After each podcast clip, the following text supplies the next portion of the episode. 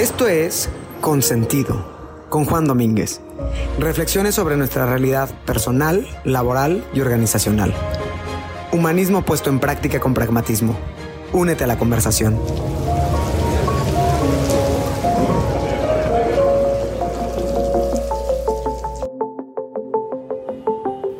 Desde el punto de vista del acceso laboral, resulta exagerado decir que es difícil o imposible conseguir trabajo después de los 40 años. Pero quizás sí lo es después de los 45, donde las dificultades crecen de manera bien importante. La demanda de este tipo de trabajadores y trabajadoras se ha vuelto menor. En la práctica casi que inexistente después de los 55 o 60 años y como siempre con más dificultad para las mujeres. Hoy hablamos con insistencia de estar en un momento histórico donde conviven cuatro o cinco generaciones en el mismo lugar de trabajo. Es nuestra realidad hoy. Y eso muestra de que hemos roto la primera de las barreras de inclusión, la barrera de acceso. Pero esta solo se, reserva o se, o se refiere a la barrera de acceso. Es la puerta de entrada. La pregunta que nos debemos hacer es más bien si la barrera de sostenibilidad en el empleo y de permanencia sigue vigente, particularmente a la luz de las recientes estructuras cambiantes los informes sobre dadas, de baja masivas de personal que han hecho las grandes empresas, la caída de empresas de servicios financieros en los Estados Unidos y en, en general si el acceso al empleo realmente está vigente y estamos haciendo cada uno de nosotros lo que nos corresponde. En el mundo de las compañías de legados de años, las que llevan más de un siglo en el mercado, en ocasiones en cabeza de una sucesión de abuelos, padres e hijos, el pensamiento divergente, el punto de vista distinto, es castigado hasta encontrado disociado de la cultura. No existe una coordinación entre ese pensamiento divergente y la cultura que aparece inamovible, que aparece estática. No queremos escuchar o considerar lo diferente simplemente porque es más fácil seguir y principalmente porque es, esa diferencia está en la boca de unas pocas voces que se atreven, pero dentro de un sistema estático no lo logran. En las nuevas empresas, las que han surgido de manera exitosa y veloz en los últimos años, ocurre un fenómeno totalmente opuesto. No se quiere a alguien que piense de manera tradicional. Se trata a toda costa de evitar esa diferencia. De alguna manera es una discriminación inversa.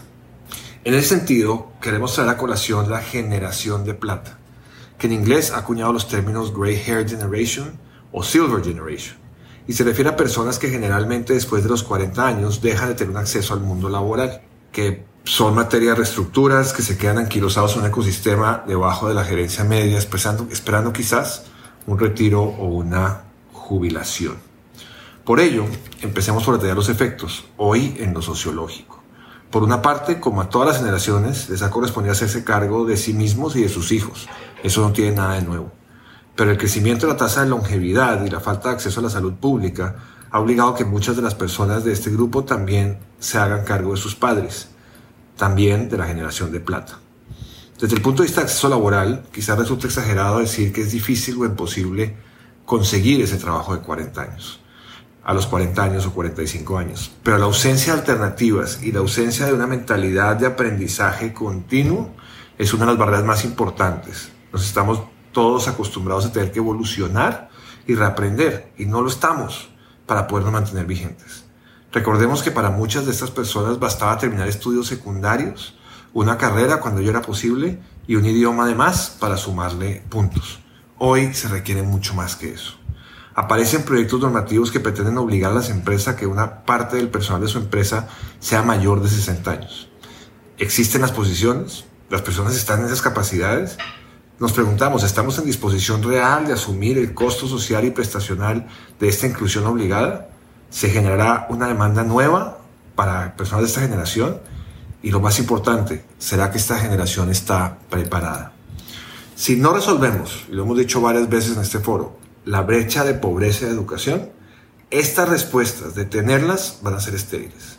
Lo cierto es que a fuerza las empresas deben empezar a preocuparse por abrir espacios y extender las carreras, por entender que hoy hay competencias asociadas a la edad. A veces queremos gente joven y otras veces gente más senior, pero más aún más madura, como si la edad tuviera que ver con la madurez. La diversidad, empezando por su semántica, rompe la uniformidad, que es algo con lo cual nosotros nos creamos. Implica ceder lugares a otros, dar espacio, dar voz a quien pueda pensar diferente. O pueden pensar lo mismo, pero desde otro punto de vista. La diversidad trae conflictos, roces, juicios de un lado y del otro, e implica abrir espacios que hoy no hay. Y aquí es donde la exclusión, la inclusión se ha quedado muy corta. Si producto de esa inclusión no tenemos en cuenta que debemos superar estas dificultades, estaremos cometiendo un error más grave, y es traer a esos incluidos a ser excluidos o ignorados y que solo cuenten para el número. Estamos frente a una generación que si continuamos haciendo lo que continuamos haciendo, será una que tenga fecha de caducidad o vencimiento. Soy Juan Domínguez, este es un episodio más de la segunda temporada de Consentido. Síganos y nos seguimos escuchando. Únanse a la conversación. Consentido, con Juan Domínguez. Gracias por acompañarnos en este episodio de Consentido, el podcast. Si te gustó esta reflexión sobre la humanidad, nuestra vida personal, profesional y social, te invito a que te unas a la conversación a través de las redes sociales en LinkedIn y Facebook como Juan Domínguez, en Instagram y Twitter como arroba hh-juan